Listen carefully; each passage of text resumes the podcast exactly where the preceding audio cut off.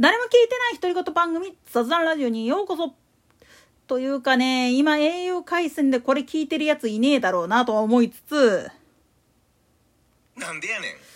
これはもう、おいら自身、おいら自身も au 回線でやってたもんだから、朝起きた瞬間、は？っていう感じだったんですよね。昨日の段階で。で、今日になってやっとこう復旧したなっていうのはわかるんだけれども、それでもやっぱりねっていうとこがあるんですよね。で、まあ、ちょっと、今回考えて、で、どうせ、ナンバーポータビリティするんであるならば、ええ加減格安 SIM に切り替えた方がいいよねっていうことで、まあ、どこって言ったかって、まあ、ソフトバンクにするか、ドコモにするかの2択なんだけどね、系列的に言っちゃうと。その中で、まあ、まあまあ、こっちの方が面白いんちゃうかっていうのも、一応 eSIM っていう形でちょっと申し込みしたわけなんだけど、これも有事の考え方の一つとして、予備回線っていうのは一応持っといた方がいいんですよね。たとえ、まあ言ってみると使い捨てになるようなもんであったとしても、そっちを持っとくことによって、どっちかが切れても大丈夫なようにしときゃいいんですよ。これは結構昔から言われていたことだし、で、おいらも実際昔は本当に2系統持ってましたからね。2系統どころ 3, 3系統ぐらいになるんかな。あのー、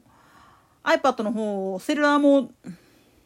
セルラーモデルっていうやつ持ってたもんやから、それを含めると確かに2回戦とか3回戦ぐらい持ってた時期あったんはあったんですよ。でも正直ね、一回線だけでいいんですよ、普通はね。なんでやねんただこの一回線が切れてしまった時に、特に今、もう携帯だけで過ごしちゃって、固定電話持ってない人になってくると、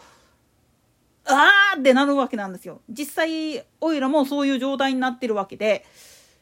だから LINE 使って連絡を取ることができる人に関してはそれでやってるんだけれども、LINE で連絡取れない相手に対しては、ちょっと厳しいなって思うんですよね。いくら、まあ言ってみればデータ通信の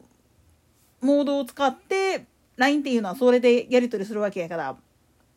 それで連絡がつくやろうって言って電話かけたとしても相手側がそれ入ってなかったりすると繋がんない時もあるんですよね。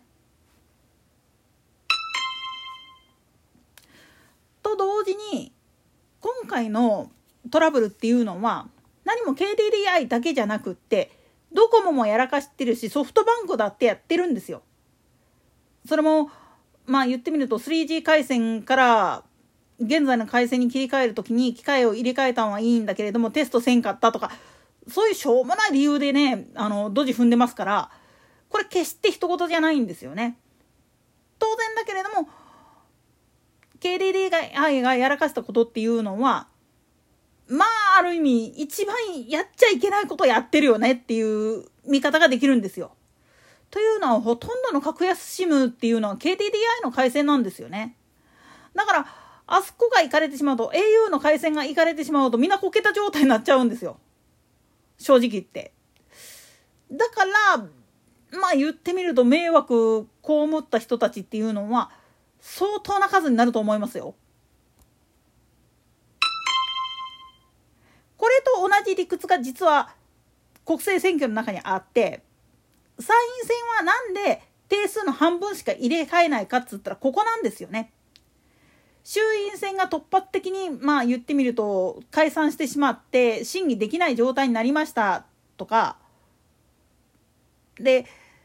まあ衆院選の方だけじゃなくて衆院の議員がちょっと集まりにくい状態そういう時の建て替えとして実は参院っていうのがあってで参院選がなんで前期後期にするかっつったらダブル選挙になって一斉のせでっていう風になっちゃうともうそこで審議止まっちゃうんですよね。審議の空転を作らないようにするためにあえて参院っていうのは前期後期っていう形で分けるわけです。まあ正確に言うと A 日程 B 日程っていう形なんだけどそれと同時に解散権がないっていうのも実は参院議員のまあ特徴なんですよね。だからここできっちり落としとかへんかったら6年間そいつずっといっぱなしでクビにできないんですよねよっぽどのことがない限り。だから衆院で落ちたやつで参院の方に行きたがるやつっていうのは何が何でも議員のバッジが欲しい資格が欲しいもっと言ったらそういう風な状態になることで自分をバカにしたやつを見下したいっていう思惑がすごい透けて見えるんですよね。なんでやねんぶっちゃけ論で言ってしまうとそういう人が参院におられたら困るんですよ。衆院選っていうか衆院議員っていうのからなぜまあ言ってみれば総理大臣が出るかっつったら間接的にだけれども国民の手で総理大臣の首をはねることができるからなんですよね。だって総理大臣のお膝元になっている選挙区を潰せば必然的にその総理大臣自身の首もはねることができるからなんです。逆にこれ参院議員の方もなっていいよっていう風になっちゃうと今度は首切れなくなっちゃうんですよね。6年間の任期しかも解散することがない前期と後期に分かれていて3年ごとにあるけれども半々しかやらへんからぶっちゃけのさばられたら一番困るわけなんです。だから参院議員っていうのは総理大臣にはなられへんけれども審議を止めないっていう意思として存在するわけであってで衆院議員っていうのはいつでも解散権任期は4年あるんだけれども実際には解散した時点でもう任期終了っていうルールになってるもんだから1年でもポカしてしまうとえらい目に遭うわけなんですよ。その違いがあるからこそ衆院で落ちたやつの中には参院にくら替えして今までその選挙区で頑張ってたやつあるいは比例代表で